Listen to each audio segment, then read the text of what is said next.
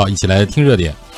美国和英国的航空管理部门相继公布了禁止旅客携带电子产品登机的安全条款。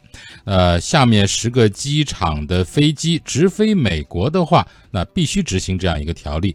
除了携带这个手机和必要的医疗仪器之外，像电脑啊、笔记本电脑、iPad 等电子设备。只能托运，而不能陪着你上飞机了。嗯，就好多商务人士就喜欢在飞机上干一点事儿哈，因为下了飞机可能要谈判。而且还不光是这个，就是说我在飞机上不干事儿，我我到了这个出差的地点之后，我也需要笔记本电脑或者 iPad 来办公啊。对呀，到底哪些机场会受到影响哈？我们来看，目前呢，美国是规定了十个机场，而英国是规定了六个国家。我们先看美国这。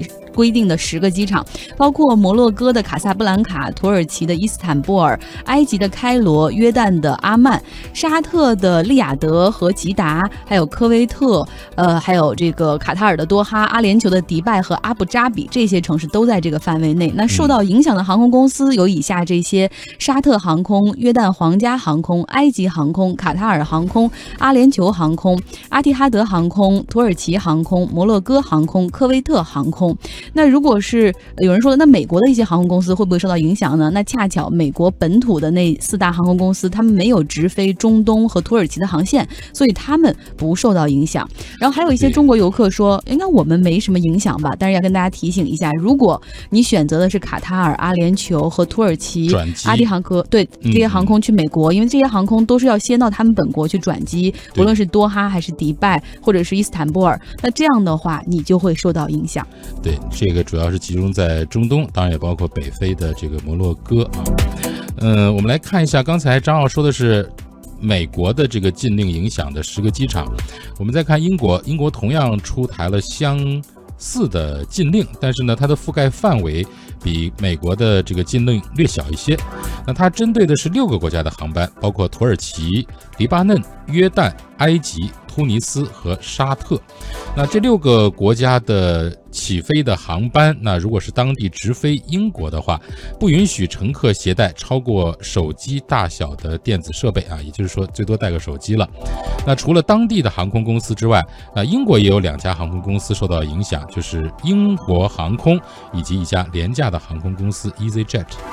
有人说，为什么英国和美国要这样做呢？现在我们看到的消息就是，他们的情报部门已经获取了一些恐怖分子的信息，说有恐怖分子，主要是 ISIS 啊，他们正在策划来通过这种手机来引爆笔记本或者其他电子设备，在飞机上引起爆炸，实现袭击航班的这样的一个目的，所以出台了这样的新的规矩哈。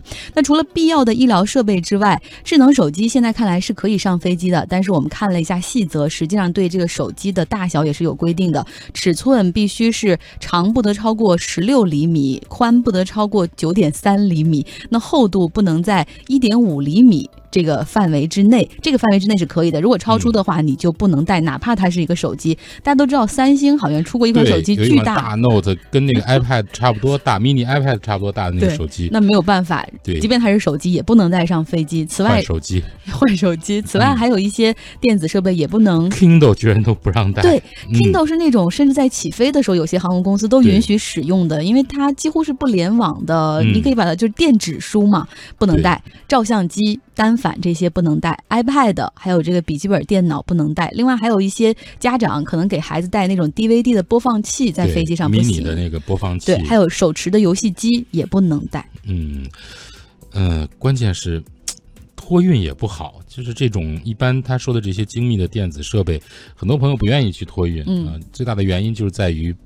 怕遇到野蛮的装卸，暴力装卸。我运托运倒是托运了，那回来一看屏碎了，所以你只能用好多衣服把它包起来。对，包起来有时候没用。嗯，这个航空公司说我最多按按这个重量赔你。那呀，这真是无奈的事情啊！当然也为了安全啊，我们也理解呃相关的一些政策出台的初衷。但是啊，我要说但是的原因是一些航空公司甚至出台了这个更严格的。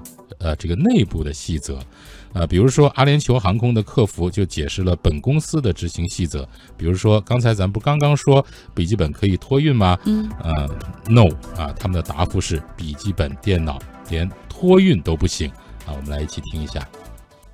它是根据就美国就是航空运输条例关于安全标准这一块就出台了这样的一个政策，所以的话，我们也是要根据这个政策去执行的，这不是我们航空公司去颁布的。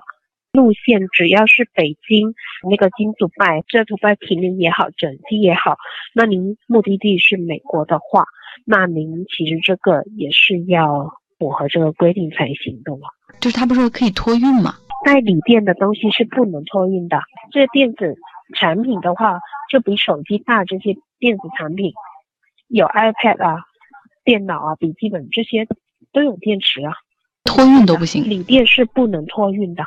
您到时候连安检都过不了的，您的行李航线都是这样子的。我们那也就是说，如果我要是先坐你们的航班，然后经你们去美国的话，就笔记本最好是不要带，对吗？是不能带，到时候也是不允许带的。你去到机场做值机的时候，对啊，也会告知您这个事情啊，所以您不要带，以免到时候到时候那边再告知那。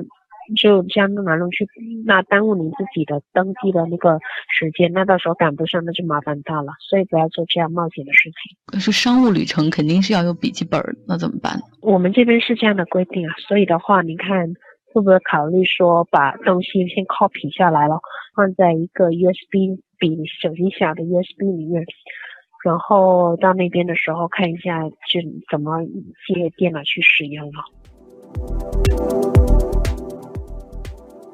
所以我当时做完这通采访之后，我非常的惊讶，就说，虽然他们发出的这个声明是说你可以托运，但当你打电话问的时候，却发现这些电子产品几乎都不能托运，因为它的锂电池都超过他们给的标准。对，呃，客服的解释是，你可以拷成一个 U 盘，然后带到那边去找朋友的电脑读一下。